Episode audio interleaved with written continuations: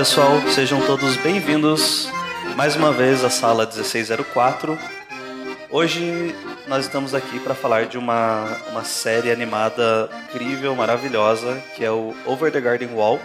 Eu sou o Murilo Stupak e para discutir esse tema comigo hoje, a gente está aqui com a Thaís Peixe. Oi, oi, galera. O Dan, Daniel. Fala aí, pessoal, beleza? E a Vitória. Oi. Então, para quem não conhece a série, ela se trata na história de dois irmãos, o Wirt e o Greg. Eles são duas crianças que estão perdidas numa floresta e estão procurando o caminho de casa. Para ajudar eles nesse caminho, eles contam com a ajuda da Beatriz, que é um pássaro azul, Woodsman, o lenhador, e eles têm essa ajuda porque nessa floresta misteriosa tem uma criatura perseguindo eles e quer consumi-los, que é o The Beast, ou a fera, como ficou em português. A série ela também tem 10 episódios, né, de 10 a 11 minutos, e ela tem só uma temporada. Ela não tem a segunda temporada, então ela se fecha nesses 10 episódios. O que é bem legal, né, para você assistir, já tem ali e acabou. Na verdade, eu acho isso bem triste, né? Você acha triste? Claro, porque quando séries são incríveis, elas são tão pequenininhas. Vide é, Gravity Falls e Over the Garden Wall. Ai, mas Nossa, verdade. é tão bom que não tem que ficar continuando fazendo várias temporadas, ai, ficar enrolando. Uma hora começa a enrolar. Ah, mas podia ter um pouquinho mais, só, só pra gente curtir um pouquinho mais. Ah, a gente fica com vontade de ouvir mais Com da certeza. série, né? E fica Mas é mesmo. muito foda, assim, como ela se fecha. Então, tem antes tem um curta, né, que, que foi feito acho que em 2013, né? Uhum, isso. O livro Desconhecido e saiu também um HQ, né? Que é, fala um pouquinho mais assim sobre a história. Mas são antes da série, né? Eu li que o, o projeto, eles têm esse projeto meio que desde 2003, 2004, que eles apresentaram um pitching para Cartoon, mas daí só o projeto piloto saiu mesmo só em 2013. E a série saiu em 2014, 2015. É 2014.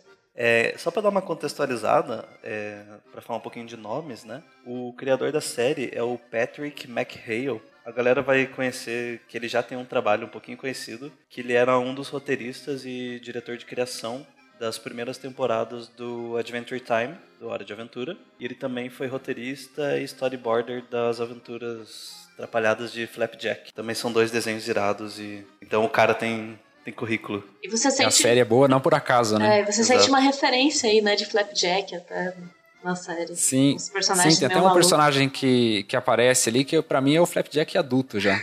A gente fala mais pra frente ali nos spoilers. É, vocês vão saber.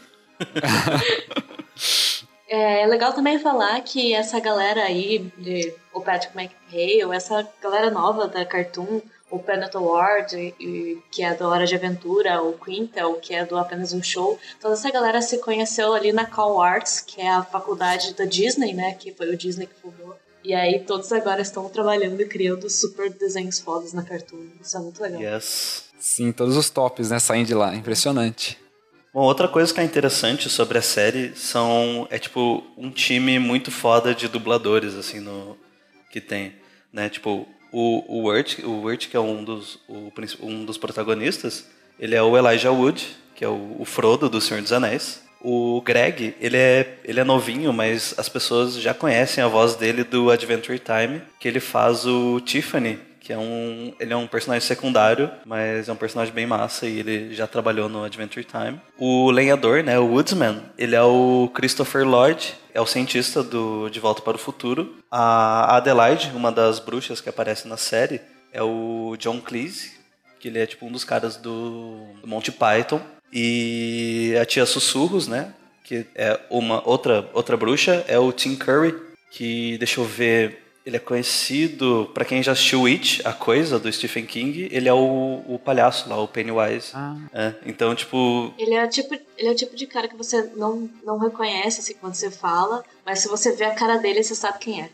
Exato. Se vocês pesquisarem, vocês vão ver quem que é cada um, vocês vão, vão conhecer. Então eles têm esse time muito bom de, de dubladores. Todo mundo se sai muito bem no- com os personagens. Por ter poucos personagens na série também, tipo, eles conseguem dar uma profundidade muito boa em cada um deles. Então É isso aí. É, tem o, o, o Enoch também, aquela, que eu acho que é um dos personagens mais interessantes, assim, que é aquela abóbora flutuante lá, que também ela é dublado por um cantor de rock dos anos 70, chama Chris Isaac. Hum. Umas músicas do. bem, bem bacana, assim. O, o cara que faz a- as canções, que é o sapo do Greg que canta, né? Ele é o Jack Jones. Aqueles cantores de cassino, né? Estilo é, Tom Jones, Tony Bennett, né? Isso, tipo isso aí. Sucesso nos anos 60, assim. Exato. Tem. O que é bacana é a, a banda que ficou, acho que, responsável pela, pelas músicas, assim, de, de fundo e ambiente, assim, que é aquela Petrovic é, Blasting Company, que é uma. Tipo, eles mesclam folk, jazz e blues, Uhum. uma pegada da, da música do leste europeu, assim, muito bacana também. Irando.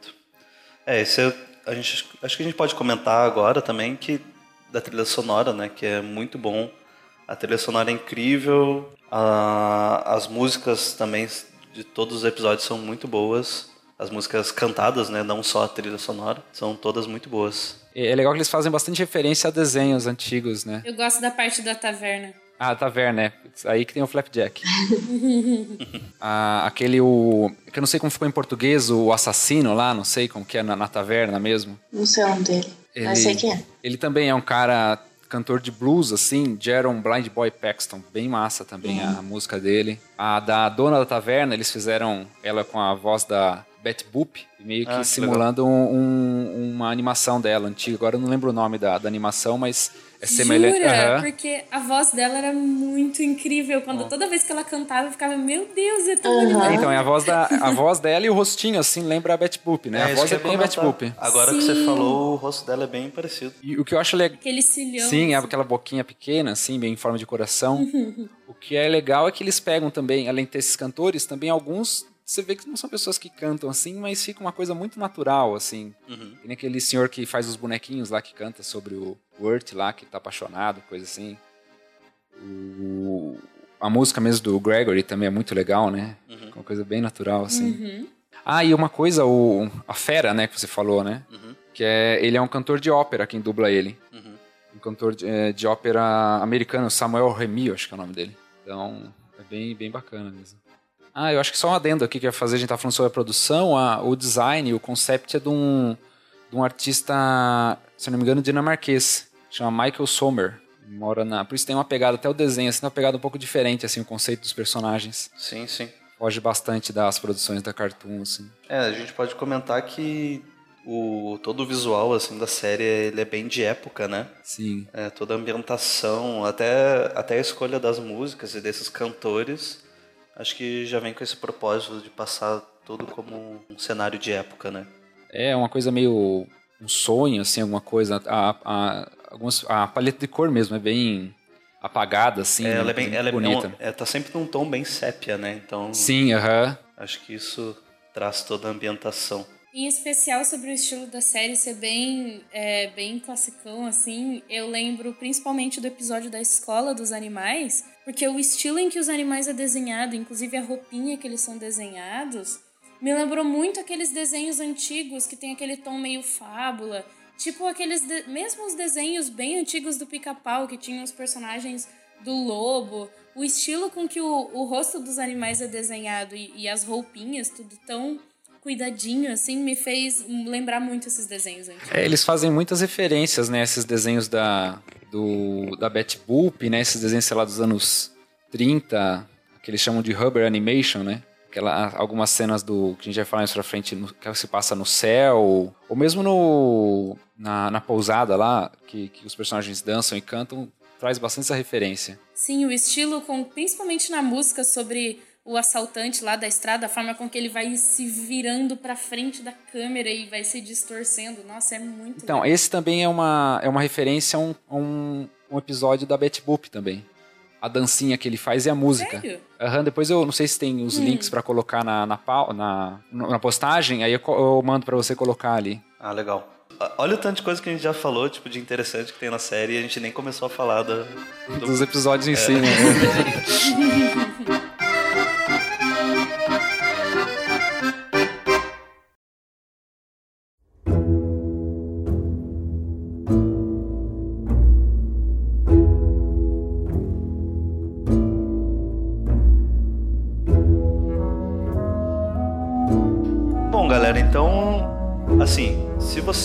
assistiu a série, já deu pra ver que ela é, tipo, muito foda. Ela, ela tem 10 episódios de, de 11 minutos, então, tipo, dá pra você dar um pause e correr ali que em duas horas você assiste tudo. Porque a gente vai falar umas coisas agora, vai ser é um alerta de spoiler agora, né, para vocês, para quem não gosta de spoiler não tomar. O spoiler nessa série em específico, ele é bem importante porque tem plot twist no final. Então, se você se importa com spoilers, vai assistir e depois continua o podcast. Então, gente, vamos lá. O que, que a gente pode começar a falar da série? Está todo mundo morto. Bom, essa a série ela começa, né, com o Urt e o, e o Greg perdidos na floresta. A gente vai passando por, por esses 10 capítulos pelas, pelas etapas que eles estão concluindo nessa jornada deles, né? Bom, basicamente tudo remete à grande teoria do final, que não é bem uma teoria, porque isso é, é bem explícito, né? De que meio que eles estão num, num limbo, né? Tá todo mundo morto nesse rolê deles aí. Menos eles, né? Menos eles. Eles estão um pouco adiantados, né? Conforme se fala no episódio lá. Exato. É, é, que como é com teoria de que eles estão num limbo seria de que são sempre pessoas que têm alguma coisa pendente na, na vida viva, né? Sim, sim. O Urt e o, Greg, e o Greg eles têm motivos para estar nesse limbo, assim como todos os outros personagens. E a primeira pista que a gente tem disso no, na série é quando é no segundo episódio que eles vão naquela cidade de que a galera são são vegetais, né? São abóboras. É Pottsville. Isso, Pottsville. E lá eles entram num, num festejo, né? Até que, que eles trombam com uma personagem, ela olha para eles e fala tipo, ué, né? Vocês tá muito cedo para vocês estarem aqui, né? Uhum. É, é aí que a gente começa a ver a primeira coisa, assim. Pessoalmente, eu acho que o fato deles estarem muito cedo para estar ali é estar ali em Pottsville. Eu não acredito que, por exemplo, porque as pessoas de Pottsville estão mortas. De fato, no final do episódio aparece esqueleto e os esqueletos se vestem de abóboras. Então, tipo, eu acredito que em Pottsville tá todo mundo morto. Assim, mesmo. Mas eu, pessoalmente, não vejo isso como uma extensão para todo o. Como, foi do, como ficou dublado o The Unknown? Foi o desconhecido? O desconhecido. Então, eu não acredito que isso. Bom, pessoalmente, eu não acredito que isso se estende para todo o desconhecido, assim. Até porque é muito legal que tem aquela criatura abóbora gigante. Enoch. Feita de fitas. Qual que é o nome? Enoch. Enoch. Que ele fala assim: ah, não, tudo bem, vocês vão voltar. Tipo, todo mundo volta dia um volta. dia. Mas eu acho que ele tava se referindo a Pottsville, não ao desconhecido, porque meio que ele não. Não é que todo mundo volta ao desconhecido. O desconhecido é um ambiente que não são todas as pessoas que vão, entendeu? São só algumas pessoas em situações específicas que essas discussões, essas situações são discutíveis. A gente o, o a série não deixa clara o que leva as pessoas até o Anon, assim, qual é a condição para elas estarem lá. A teoria do limbo muito boa, mas eu não acredito que é porque todo mundo esteja morto. Então, acho que deixa em, pode a- em aberto né, essa, essa questão. Até que Pottsville é uma brincadeira. Eu tava lendo, é uma brincadeira de palavras que traduzindo é vala comum. Hum, Por isso que os quando eles vão lá desenterrar é como se fosse um cemitério onde são colocados os indigentes, as pessoas que não têm família ou não são valorizadas, porque é um campo sem, nenhum, sem nenhuma é, sem nenhum túmulo, nada, as pessoas são enterradas de qualquer jeito lá. Então tem essa questão e, e até mais pra frente a gente vê um dos túmulos que tem na, na cidade entre aspas real que, que o Wirt e o Gregory é, estão antes de ir para o desconhecido, tem o nome de um dos personagens que aparece na, no, no desconhecido. Tipo, como se ele já tivesse morrido e tivesse nesse lugar agora. Que personagem que é que apareceu? é, o, é o tio rico da mansão do chá. Isso. É o. Peraí. É o Quincy Endicott. Quincy Endicott. aham. Isso, quando eles estão no, no cemitério, assim, escondidos, a lápide é desse cara. Então isso prova que lá também tem pessoas mortas. E outra coisa que eles brincam também, eles precisam pegar uma barca para ir conversar com a Adelaide, com a bruxa. E o pagamento para pegar a barca é uma moeda, Duas, duas moedas. duas moedas. Já, já tem isso, né? Aquela coisa de é, enterrar o mor- os mortos com duas moedas nos olhos. Sim, né? O lance do, do barqueiro. Do, Exato. Sim, é Uhum. pra pagar, colocava né? os olhos nas as moedas nos olhos. os- Caronte, né? Acho que era Caronte. Isso. Atravessar o rio Stygia, é. E tem a questão da, da Beatriz também, que é a, a personagem da Divina Comédia que guia o Dante no céu, né? Que ela é a guia dele durante a, a, a passagem dele no, no paraíso, assim. Uhum. Então tem esses, esses significados, né? Até tem a Beatriz, ela estava escutando alguns problemas, que é um é, chama Pássaro Azul do Oriente, não sei se vocês viram isso. Não. A espécie dela, assim. Aham. Mas eu acho que essa teoria de, de morto, eu acho que é, eles estão num mundo que eu acho que é a mescla de várias coisas, assim, sabe? Pode É, ser o limbo, pode ser um sim. sonho, tem de tudo lá, né? Aham. É o desconhecido, né? O nome já diz, né? Aham. E, mas outra coisa que, que meio que confirma assim o estado deles é, é que é aquilo que eu já comentei, né? Que são as pessoas que, que ainda não terminaram algo importante nas suas vidas, né?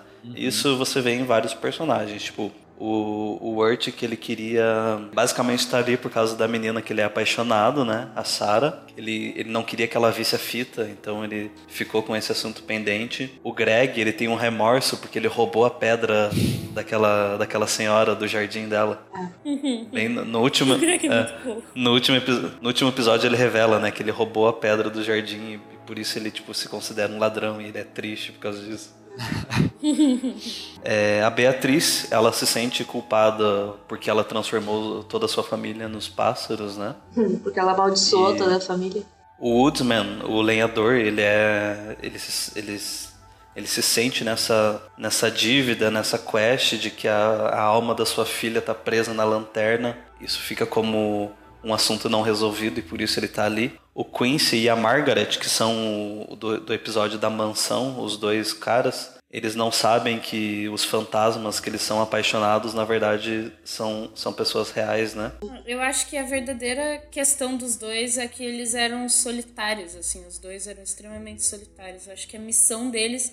Por que, que eles se apaixonam por, é por imagens, tipo, quadros, assim? Porque eles não têm ninguém, assim. É, porque eles tinham tanto dinheiro, né? Eles manjavam e eles se apaixonaram. A casa era gigante, mas era vazia, né? Era uma coisa bem. Uhum. Eu acho que o único que foi no vácuo ali foi o, o sapo, né? Coitado, que não tinha nada a ver com a situação e, e acabou indo na Eu viagem. acho que o sapo merece uma menção honrosa, porque eu adoro esse, o sapo, é muito bom. Sim. Não, esse personagem é incrível, Ele, é. ele muda de nome um milhão de vezes, né? Ele tem Sim, 10 sim. Mas- nomes no total. No final, o nome dele fica como Jason Thunderberg. Não, Thun Thunderberker. E uma, uma outra curiosidade da série é que esse, o personagem Jason Thunderberker, que é o, aquele carinha mó esquisito lá, ele foi criado pensando no criador da série na adolescência dele. E é bem parecido Ai, que mesmo, massa. o É, cabelo. que ele- ele se co- Pior que vendo parece mesmo, o cabelinho. até. é. O Jason Thunderberg é muito legal, porque o Word fica falando, tipo, ah, é porque ela, a Sarah vai se apaixonar por ele e tal. E aí quando você vai ver ele, é tipo um, um chatinho, assim, sabe? Nada a ver do que você cara bem Um molequinho todo É. Ah, não, eu queria fazer, na verdade, uma observação sobre o sapo, né? Que é uma curiosidade que eu tenho, que eu não consegui tirar nenhuma conclusão, se vocês puderem me ajudar. Por que, que ele é o único animal da série que fala? Animal mesmo. O Não, sapo? ele não é o único. É. Não, tem a Tem o Beatriz, tem o cavalo, cavalo. que é muito legal o cavalo. Ah, tem o cavalo, é, o cavalo, tá certo. É porque a Beatriz eu não considerava. Porque ela Isso é, é um transformada, feitiço. ela é uma humana amaldiçoada, ok. Mas que nem quando você vai na escola dos animais, nenhum dos animais da escola fala. Nenhum dos sapos do, do barco falam. Todos os animais, assim, que você entra em contato, eles são humanizados, eles têm cultura, eles, eh, eles escrevem e fazem música. Mas os únicos que falam, no caso, o cavalo e o sapo. E a Beatriz, mais ou menos, O, né? Porque ela é o, o sapo. O sapo, na realidade, ele não fala, né? Ele só canta muito bem.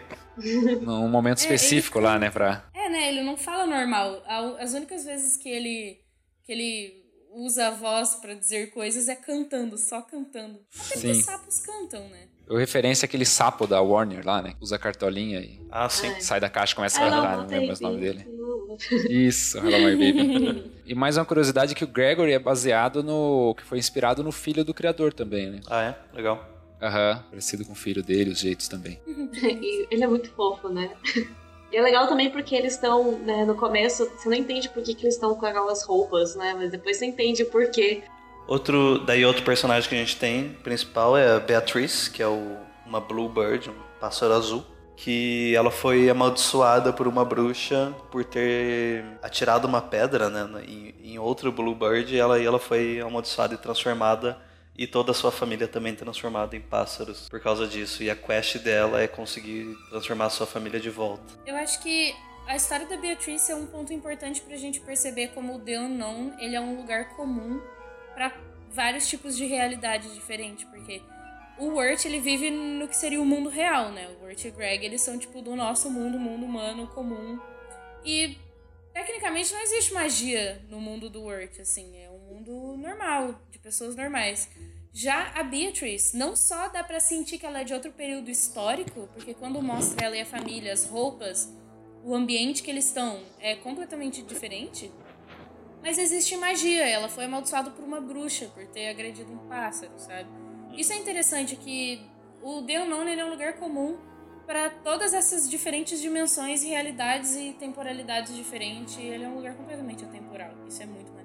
Sim. A floresta sempre está no meio desses lugares, né? Porque eles não se encontram, né? Sempre eles têm que passar pela floresta para ir para outro lugar, né? Como se fosse um portal, né? Para várias realidades. Assim. Irado. Assim, é, eu ia dizer que os personagens dá a impressão que os habitantes do desconhecido eles não têm eles não não tem consciência que os outros existem, mas quem que tem consciência que os outros existem é principalmente a Uncle Whispers com a Adelaide, porque elas são irmãs, né? Então, é, a, a Uncle Whispers ela dá esse conselho para os meninos depois quando eles ajudam a fazer todo exorcizar a Lorna e tal, de não confiar na Adelaide assim, sem saber que a irmã tinha morrido e tudo. Mas o, é, mas o próprio cavalo, quando ele sai da, da taverna, ele passa a conhecer um um mundo novo quando ele chega nos caras ricos lá e passa a trabalhar honestamente para eles, que ele nunca mais vai roubar por causa de tudo. Outro personagem que, na minha opinião, é tipo um dos melhores também é o Woodsman, né? O lenhador. Com certeza.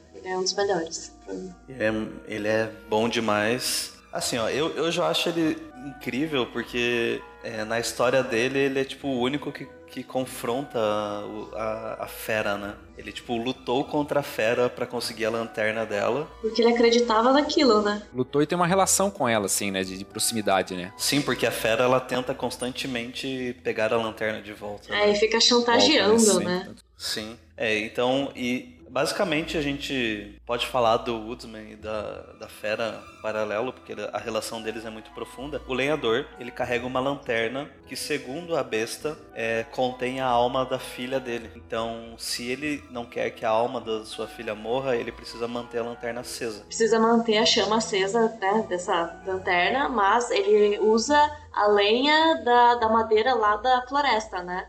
É que é aquela Elderwood. Madeira específica e que, não sei, mas ao meu ver dá para entender que é feita, né, dessas pessoas que. dessas presas do, da besta. É, não é assim, só ao seu ver na realidade, eu acho que. Principalmente no final, né? Que a gente vai deixar o final pro final, mas quando o Greg tá naquele processo de transformação, que ele inclusive cospe folhas, é muito assustador. E também no formato da, dessas árvores, né? Que são sempre elas se destacam das outras por serem sinistras e escorrerem esse óleo preto. Terrível. Negro, né? Uhum. uhum. Que é o que acontece no último episódio. Que ele fala assim: Ah, eu não sabia que essa lenha era feita né, de pessoas tal. E aí a, besta fala: Ah, mas se você soubesse, ia fazer alguma diferença para você? É, você, uhum. você ia fazer do mesmo jeito. É foda. Então é isso, né? A besta ela, ela cria essas árvores a partir de almas, como ele descreve, né? Almas perdidas e sem esperança elas se transformam nessas árvores que expelem esse óleo e é esse óleo que mantém a lanterna acesa. E, bom, falando agora, já indo para a besta, né? A gente, basic, a gente basicamente só vê a silhueta dela durante a, a série, que é uma, é uma criatura alta com... Uma, ela é humanoide, mas ela tem uns chifres bem grandes de alce, assim, né? Um design bem incrível, na minha opinião. E você nunca vê ela, porque ela está sempre na, nas sombras, né? É, eu, eu tava lendo sobre a, sobre a inspiração e, e, parece que foi. Claro, tem vários. Na, na, na, cultura dos povos da Europa, assim, tem vários seres com, com essa galhada de, de, de alce, né? Uhum. Mas tem um chamado Herne, o caçador, que é. Ele era um. Ele foi morto por um, por um alce para salvar um rei, no, foi no século XIV, e ele acabou, depois de um tempo, ele ganhou favores do rei e acabou depois se suicidando num, numa árvore. Então ele tem essa relação com as árvores e com o chifre, que ele sempre parecia a silhueta dele com essa, com essa galhada de alce próximo das florestas. Nossa, que irado. Então meio que foi bem, bem legal a história, assim, foi inspirado nele, assim, na Nossa, que maneiro. parte, pra criar esse personagem. Bem bacana. Como que é o nome que você falou? É Herner, Uhum. Herne o Caçador. Ele salvou o Ricardo II. É século XIV a história, assim, uma lenda que tem. Muito legal, muito massa. Não, que a gente vê o. ah, não sei se você ia citar isso, mas a gente vê a besta em alguns frames só também, né? Uhum. Fica aquela. Quando eu assisti a série, eu precisei, eu precisei pausar pra ver direito, porque é muito rápido também que aparece. Ah, né? quando ela aparece iluminada, né? Isso, é. É. E também é uma, é uma imagem, assim, né? Ela não é animada na. É. Quando ela aparece, né? É, uma ela- coisa mais sombria. Ela ainda. aparece por um frame, literalmente, assim. Uhum. E... Isso é muito legal também, não mostrar o rosto do, do desconhecido, né? Sim. Então, existe uma teoria que explica por que que o Woodsman e a Adelaide eles se envolvem mais com a, com a fera do que os outros personagens. Por que, que os outros personagens do desconhecido não são afetados, assim? E eu achei muito interessante, porque, bom, desde o começo a gente é apresentado a fera como sendo uma criatura, assim, que ela se alimenta da falta de esperança, da desistência e tudo. E ele é essa figura, assim, ele só consegue alcançar aqueles que têm esses sentimentos, aqueles que desistem, aqueles que se perdem e desistem de buscar o caminho para casa. Então, é muito interessante isso porque ele explica assim, por que, que o perigo de verdade só acontece depois que eles saem da casa da Adelaide, por exemplo. Porque o Urt e o Greg, desde o começo da história, principalmente a partir do momento que eles encontram a Beatrice, ela apresenta para eles uma alternativa de fugir, de escapar, tipo, de voltar para casa. Então, isso representa, assim, esperança dentro deles. Então, todo, desde o começo do, do- do- da história até o momento em que eles descobrem a verdade sobre Adelaide, eles são, tipo... Eles têm esperança, então todo o caminho que eles fazem, todo esse trajeto deles é muito seguro. O lenhador fica dizendo, ó, cuidado que ele tá atrás de vocês, a fera tá espreitando vocês, quando vocês perderem a esperança, ela vai vir atrás de vocês e ela tá de olho. Mas por que, que ela nunca se aproximou tanto quanto no final? Porque eles tinham uma chama de esperança ainda, de voltar pra casa, que a Beatrice ficava falando que a Adelaide ia ajudar eles a voltarem pra casa. Quando eles descobrem tudo e eles abandonam a Beatrice pra, deixam ela pra trás, é principalmente o Word, porque ele não acredita mais nela, é quando tudo começa a dar errado. Eles entram nesse tipo, nessa decadência, até que chega bem no final da série, assim, porque é quando eles abandonam a esperança e eles se veem na perspectiva de que ele. O Urt, né? O Greg o tempo todo tá achando o máximo. Mas, tipo, quando o Urt ele sente que ele não tem mais o que fazer e que ele vai ficar ali pra sempre, é quando a fera começa a alcançar eles e ter essa influência sobre eles. E isso também se aplica aos outros personagens da série, assim. É, meio que eles são a essa a fera ela precisa do vazio para poder exercer uma influência sobre a pessoa. E os outros personagens eles são preenchidos por coisas. Então é legal porque ele fala assim: "Ah, a Beatrice ela não é afetada porque ela tem essa essa esperança de poder ajudar a família dela e esse é o objetivo dela. A cabeça dela tá sempre nisso. Então ela não não se deixa influenciar. A professora e o pai, eles são extremamente dedicados com a escola, né? Então eles estão sempre com a cabeça naquilo. As pessoas da, da taverna, todos eles estão tão mergulhados no emprego que eles têm, assim. Tipo, o emprego é a identidade deles. Aham. Então, tipo, eles não são. É, é tipo, como se a, a. Como é que é aquele ditado? Que é a mente vazia, que é a oficina do capeta? Cabeça vazia, oficina do diabo. Isso, obrigada. é tipo isso. Eles estão preenchidos com seus objetivos. Os sapos, eles estão comemorando, tipo, a cultura deles e a vida deles. E eles estão felizes. E, inclusive, as pessoas de Pottsville, tipo, elas já morreram. Elas, elas não têm... Elas já chegaram no destino final. Por isso que eles não são Ok. afetados. Mas, no caso, a Adelaide é interessante porque, assim, é, o medo dela e o pavor que ela tem do escuro e do mundo lá fora virou meio que uma devoção, porque ela se fecha naquela casa, ela não pode deixar o ar fresco entrar, porque à noite é tudo aquilo que ela tem medo. Então a fera é o símbolo da noite, da escuridão, do- desolação e tudo. Por isso que ela se fecha. E é assim que ela começa a. Ela sofre essa influência e e, inclusive, tinha uma parte que, ne- nessa teoria que eu li, que dizia que ela simplesmente podia ter, assim, aceitado a ajuda, assim, esse comunicado normalmente com a família da. É, e conversado mesmo com a família da Beatrice.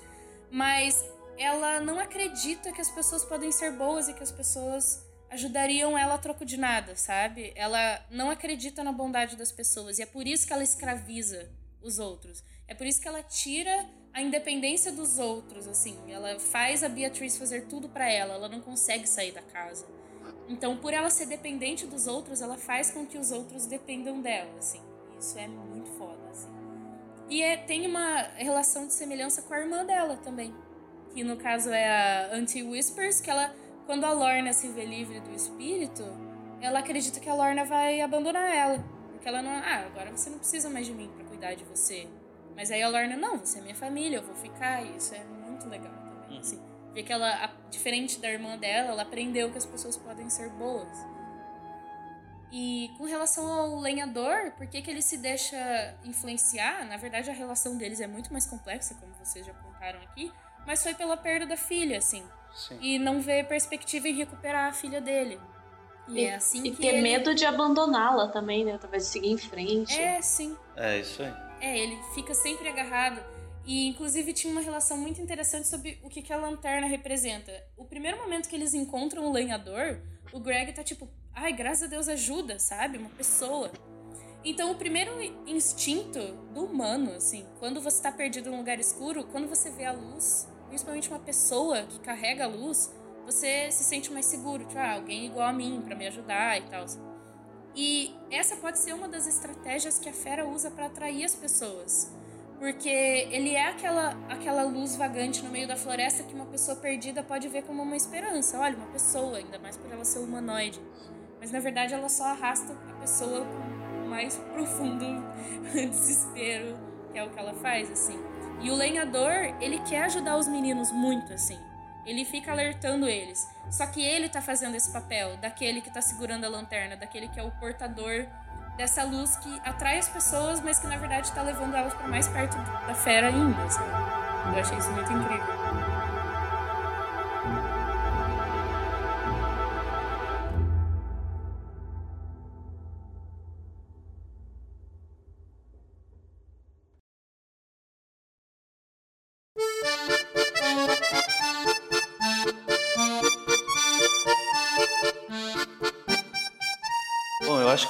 Pode comentar sobre o episódio 9, né, que é o Into the Unknown, que é basicamente o episódio onde você finalmente entende aonde eles estão, né, o que, que é o The Unknown, o, o que, que é o desconhecido, né?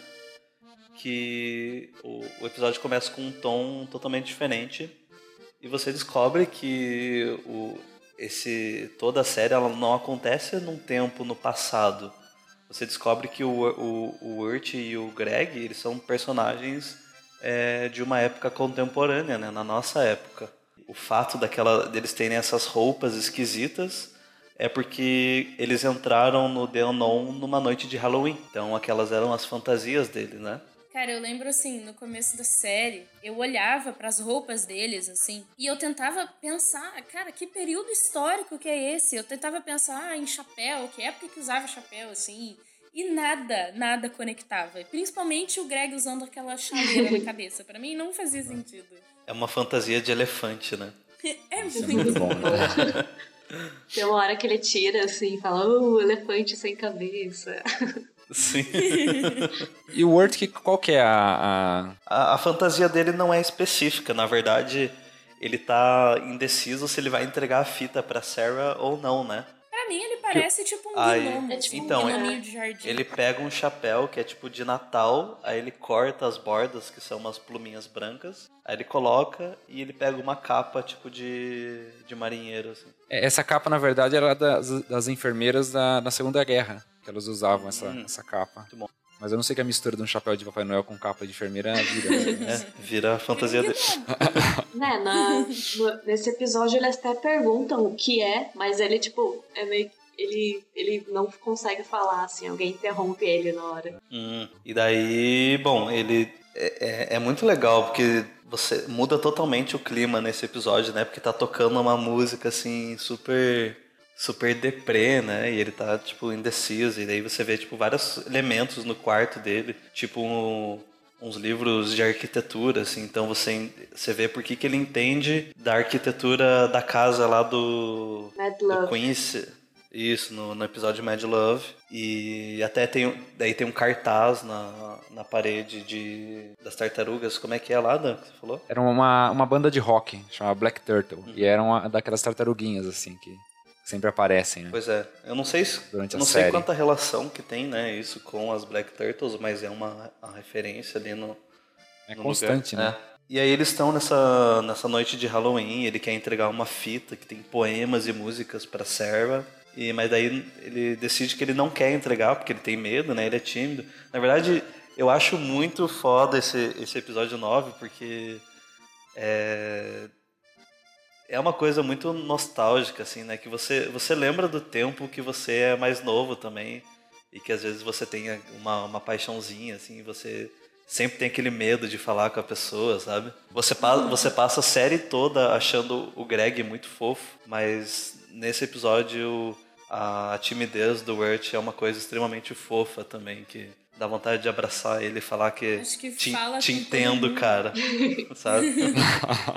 Bom, eles acabam indo atrás dessa fita que tá, com, que tá na posse da menina e eles estão num cemitério, assim, que eles estão fazendo uma noite de Halloween no cemitério e acaba chegando um motivo bem estúpido, né, que é um carro de polícia. O policial dá uma zoada, né, ele fala, ô, vocês estão no cemitério, vocês estão presos.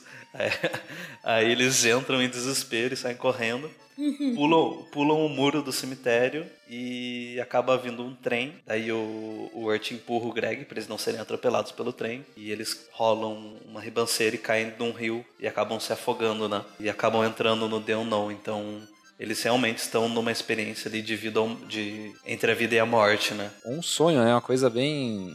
É um plot twist assim que a gente não imagina porque foi tão usado, sei lá, e ficou uma maneira tão legal a, a solução, assim, Uhum. fechou muito bem, sabe? Porque se fosse outra história, talvez nós acharíamos uma porcaria, assim, sei lá, putz, que solução mais. Sei lá, o Harry Potter, É. ele acorda e ele tava dormindo embaixo, Sim. embaixo da escada. É, essa, sabe? essa, essa parada de tá todo mundo morto no final é muito clichê. É. Mas, eles, Sim. mas eles usaram de uma maneira incrível, assim, que funcionou Sim, perfeitamente. Uma solução excelente, E assim. também por ser um desenho que teoricamente é para crianças, né? Então tratar desse tema de morte para crianças, isso é uma coisa legal também. Então, é assim, eu acho que pensar no, no desconhecido como uma espécie de purgatório, pra mim, pra mim acho que não é o suficiente, assim. Eu gosto de acreditar, eu não, eu não gosto de acreditar que tá todo mundo morto. Mas estão, não Vitória, sei. estão mortos, Eu cara. Eu não quero aceitar. Mas, Eles tipo, estão mortos, ressuscitam Vitória. depois. Mas eles ressuscitam depois? É tipo. Não, Vi. Eu acho que. A parada é que caem, eles estão afogados e entram no, nesse purgatório. Quando a, quando a jornada deles termina, que é eles se livrando do. Porque quando eles descobrem com a Adelaide que simplesmente eles não estão só num caminho e que eles conseguem se livrar da, da besta, da fera, eles, eles, eles voltam. Tanto é que a última, depois da última cena com a besta, é, é o Urt acordando embaixo d'água, ou seja, é o, ele, o corpo dele reagindo, e aí ele tira o Greg da, debaixo d'água e eles vão numa ambulância pro hospital. Então eles não morreram, cara. Claro que não. Então, você tá Não. falando que tá todo mundo morto. É só uma maneira de dizer, não todo mundo. No, purga, no purgatório podem ter pessoas mortas, ué. É, é um limbo ali, é, é bom, é como eles falam, é o desconhecido, né? Não dá pra saber o que que é, assim, Exato. mas você vai, é, pode ser que o lugar que eles estavam tinha um sofrimento e por onde os, os meninos vão passando, o Urt e o Gregory, eles vão trazendo alegria pra aquelas pessoas. Exato. Porque acho que quase to- em todo episódio eles solucionam problemas que trazem um conforto pra aqueles personagens, sabe? E no final eles encontram a, o conforto deles, assim, né? Saem dessa, dessa jornada também, né? que fecha, amarra isso muito bem, Vi, porque é aquilo que eu já comentei, né? Basicamente, todos os, os personagens, eles têm assuntos não resolvidos. E na cena final, quando acaba e entra a música, que você vai tendo imagens dos personagens, você vai vendo que cada um encontrou a paz, saca? Por exemplo, você vê a Beatriz com a família dela na forma humana, você vê como ela está satisfeita, sabe? Você vê o, o Quincy e a Margaret, que são os ricaços, como eles estão também resolvidos e felizes. Você vê o pessoal da escola no circo, né, se divertindo com todos os animais. E você vê o Woodsman com a, com a sua filha numa casa, saca? Então eu acho que a gente já pode ir, já tá falando do último episódio, né? Porque no final ele, ele, ele realiza que a alma da, da filha dele não está na lanterna. Que ela já, já tinha morrido e ele só foi enganado pela besta e por isso ele tá naquele limbo. Quando ele percebe que ele, que ele tá sendo enganado e ele se liberta disso. Ele... Isso, ele, ele consegue, se, ele filha, consegue né? seguir em frente e encontra a filha. Porra, me arrepiei inteiro aqui, mano. Ai, muito bom. É. Tá, é, faz sentido o lenhador tá morto porque ele se encontra com a filha dele que tá morta. Sim. Uhum. Ok, eles foram pro mesmo lugar. Mas eu não acho que o resto das pessoas são mortas acho que é, o, eu acho que o Unknown ele pode ser um lugar para pessoas em todos os tipos de situações, não só o de quase morte. É, as pessoas que, que têm uma pendência, né? É. Que nem a Lorna e a tia dela, sei lá, não parecem estar numa situação de. Ah, elas não resolveram a situação e voltaram à vida. Ou a Beatrice não voltou à vida. Não, não necessariamente que eles que quem sai de lá sai vivo. É que é, um, é uma meio que um símbolo assim, eles eles encontraram conforto, né? Porque a Lorna perde o espírito maligno dela, ela vive em paz com a tia. Aquele peixe que sempre aparece pescando, pesca uma tartaruguinha no final, fica super feliz. Uhum. O, os, as abóboras lá, elas estão descansando, sei lá, e da cabeça do Enoch, a abóbora gigante, sai um, um gato preto. O... Esse gato que eu não manjei a dele. Ele aparece no, na abertura do episódio carregando uma. É, dirigindo uma carroça de abóboras. Isso. Depois, durante o episódio da, das abóboras, ele aparece dançando, mas assim, não, não, sei qual é o significado dele. É engraçado porque no final era o gato que tava na cabeça do ser lá. Então. É, mas o, o lenhador e a filha dele aparecer não significa que eles estão vivos, voltaram à vida. Mas pode ser que, ele, que ele encontrou o, o, o conforto e agora ele está conseguindo descansar em paz com a filha, entendeu? É, então, dá a entender que ele foi pro mesmo lugar que ela, assim. Sim. Seja esse o além e tal. Mas, né? Eu acho que evidências de morte, essa aí só. E o túmulo do, do, do Sr. Shala, né? Isso, isso. Tá. O Quincy Endicott okay, está mas... morto. Mas, mas as outras pessoas não. Vit, só aceito, tá? Só aceito. Gente, eles não estão mortos. Eles só têm, tipo eles só estão lá por um motivo de que eles têm uma questão a ser resolvida. Só o pessoal da taverna que eu não tô entendendo. Assim. Tá. Qual que é o lance Tá deles? todo mundo morto também. Não tá morto, Vixe! Vite, você tem todas as evidências, a gente já te deu. Cara, vocês me deram evidências do, do Urt e do Greg, vocês me deram evidências do lenhador e do, dos caras do chá lá. Mas o resto mas não morreu ninguém. É porque eles não contam a história, né, Vit? Mas é isso, você, você segue pela mesma linha dos outros. Vou aproveitar essa deixa do, do da, da, taverna aí, o Flapjack tá. Quando eles entram na taverna, tem um carinha loiro com roupa de marinheiro assim. Fazendo uma dancinha enquanto assovia, igual o Flapjack na um dos episódios. Ah, é. Nossa, eu vou, eu vou pesquisar isso agora. Então é uma referência mesmo, né? Deve ser uma referência, porque é bem. Lembra, virou um aventureiro. É, falando em outras referências, né? No, no episódio 9, que você vê que é uma cidade normal, você vê que a cidade é a mesma cidade do, do Clarencio, né? Do, de outro desenho. Ah, isso é legal. É... E no episódio do Clarencio eles aparecem, a silhueta deles aparece andando numa floresta, do, do Urt e do Gregory. Bem rapidinho assim, mas aparece. É, isso é muito foda você pensar que essas coisas acontecem no mesmo lugar. Né? Não, a série é cheia de, de, de referências, uhum. assim, isso é muito bacana, né? E na parte do, da escola lá, que, que o Gregory começa a cantar, uhum. Batatas e Melados, sei lá como que ficou uhum. em português. É uma referência a um filme de, de 49, daquela Shirley Temple, sabe? Não sei se vocês conhecem. Aquela. Lembra aquela menina Marisa do, do, do Maísa, sei lá, do Silvio Santos? Uhum. Essa, essa Shirley Temple era a versão original dela. Então ela dança assim numa mesa, tem as criancinhas comendo. Ah, que louco. A musiquinha é bem parecida, a dancinha também, assim. Ah, massa. Isso é muito bacana. Legal.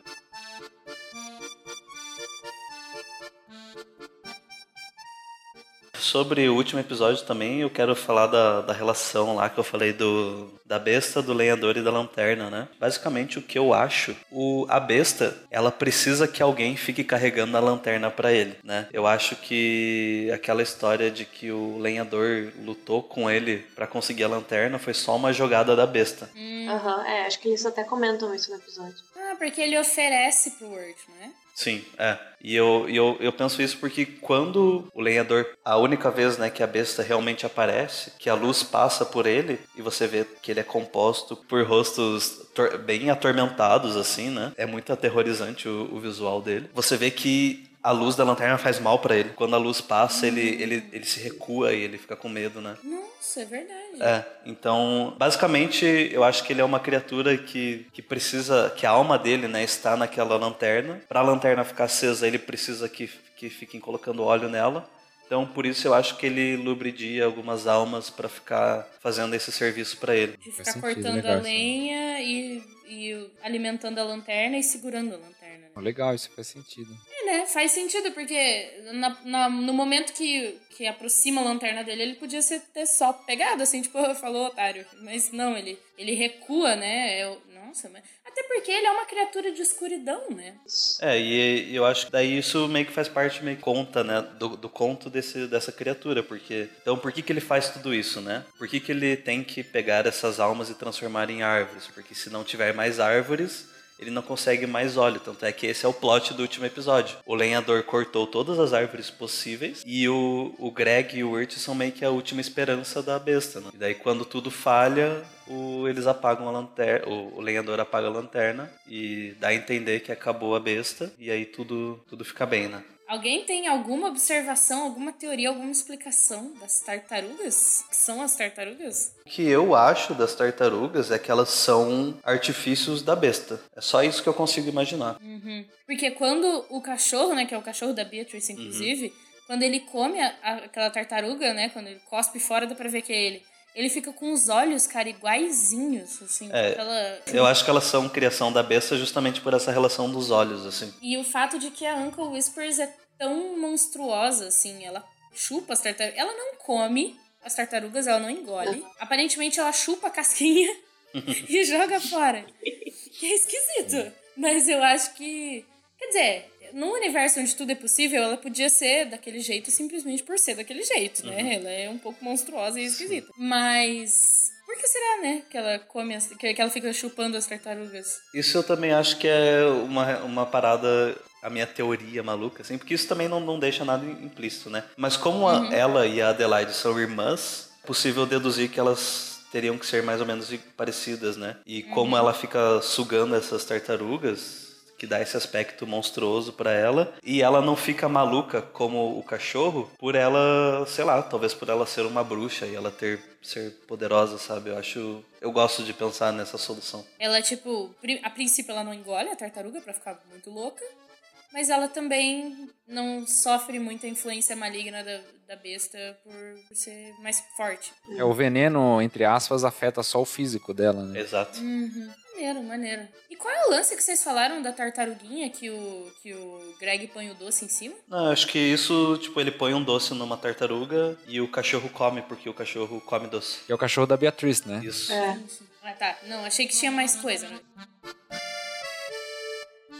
E Dan, você que trabalha com criação de personagem, trabalha com animação, não sei qual que é o seu ponto de vista aí sobre um veredito sobre a série. A série para mim é excelente, assim, e, e que eu acho interessante nela, fazendo relação com outras produções assim audiovisuais, essa abertura dela que mostra vários elementos que vão, vão aparecer durante a série, assim, às vezes são até pistas Aparece a, a Beatriz ainda humana com o cachorro dela, o, brinquedinhos que são as pessoas da taverna. E isso é, é, bem parecido com um filme que eu não sei se vocês conhecem, chamado Labirinto, A Magia do Tempo, um filme do Jim Henson, de 86, com David Bowie. Que no começo do filme, quando a, a Sarah entra no quarto dela, tudo que vai aparecer durante o filme está no quarto dela. Todos os personagens são brinquedinhos dentro do quarto dela. O labirinto é um labirinto de brinquedo. Então isso é bem parecido até a, a personagem a, é, é, que não, não gosta muito do irmãozinho dela. Então é bem legal isso. E outro filme que é de, de 49, se eu não me engano, chamado é, a, a, Procura do Pássaro Azul. São dois irmãos que vão atrás de um pássaro, que é a, é, representa a felicidade, esse pássaro azul, e eles vão sempre passando por cidades e lugares distintos, assim. Uhum. É muito, muito parecido com, com o Over the Garden Wall. Até um, um trecho eles vão pro céu, então é bem legal assim, essas referências que eles usaram. Não sei se foi consciente ou inconsciente, mas ficou bem bacana. Pô, que assim, maneiro. Ah, eu acho tudo lindo e maravilhoso e é isso aí. eu só não falo que eu acho que tinha que ter mais, porque a série é muito bem fechada, muito bem construída pelo que ela é, e eu acho que assim, qualquer adição pode estragar, assim, pisando em ovos. Mas que a gente queria mais, a gente queria, né? É, eu concordo. Foi uma surpresa muito grande, assim, quando eu assisti, quando eu vi que a Cartoon ia lançar esse tipo de minissérie, né? Esse tipo de desenho, assim, no, no canal dela. Então, eu acho, achei isso bem legal, eu fiquei muito feliz. E eu, eu gosto muito, assim, de, de ter ser uma coisa curta que qualquer um pode sentar e assistir de uma vez só, então eu acho isso muito legal. Vira É, um isso é filme. legal também. É. Quando você emenda tudo, vira um filminho, É. assim. Uhum. O que eles podiam fazer eram spin- spin-offs, né? Contando a história. Poderia. Ah, seria alguns legal personagens, se eles né? contassem sobre os personagens. Nossa, seria muito bom. Pra provar pra vocês que eles não estão todos mortos.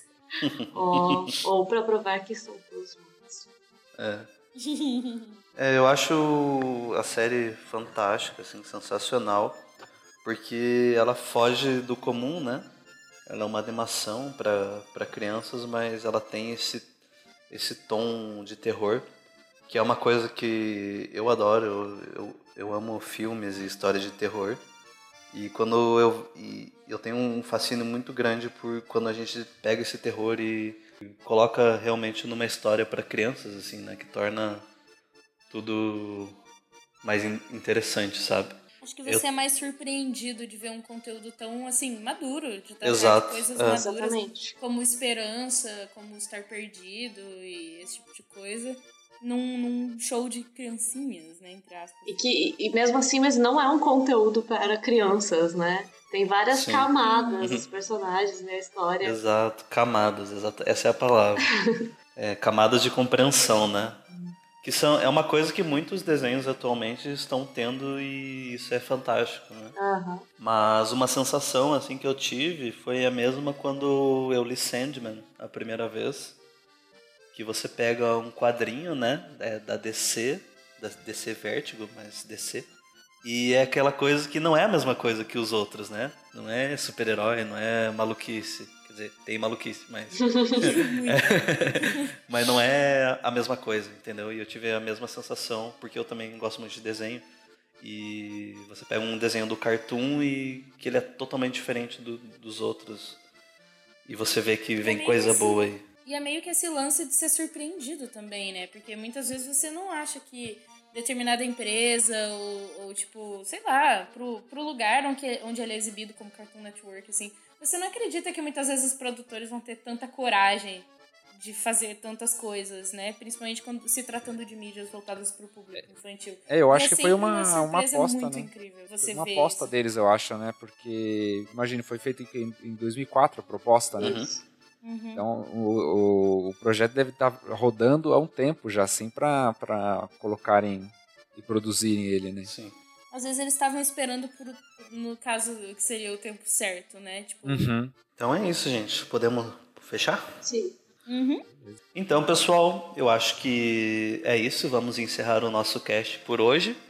Eu espero que todos tenham gostado. Obrigado por terem ouvido mais um programa. Obrigado, pessoal, aqui que aceitou o convite para participar. Ouvintes, queridos ouvintes, nos sigam nas nossas redes sociais. Nos, é, siga a nossa página no- da Revolution no Facebook, o perfil do Instagram. Podem nos seguir no Snapchat e no SoundCloud para vocês receberem atualizações da sala 1604. Acessem o blog da Revolution para vocês. É lá que a gente posta os episódios e outras matérias muito interessantes que vocês podem curtir. E se inscrevam no nosso canal do YouTube, que temos muito conteúdo. Vejo vocês na próxima. Valeu, galera. Um abraço. Valeu. Tchau, tchau, galera. Tchau, gente! Alô, pessoal, até mais.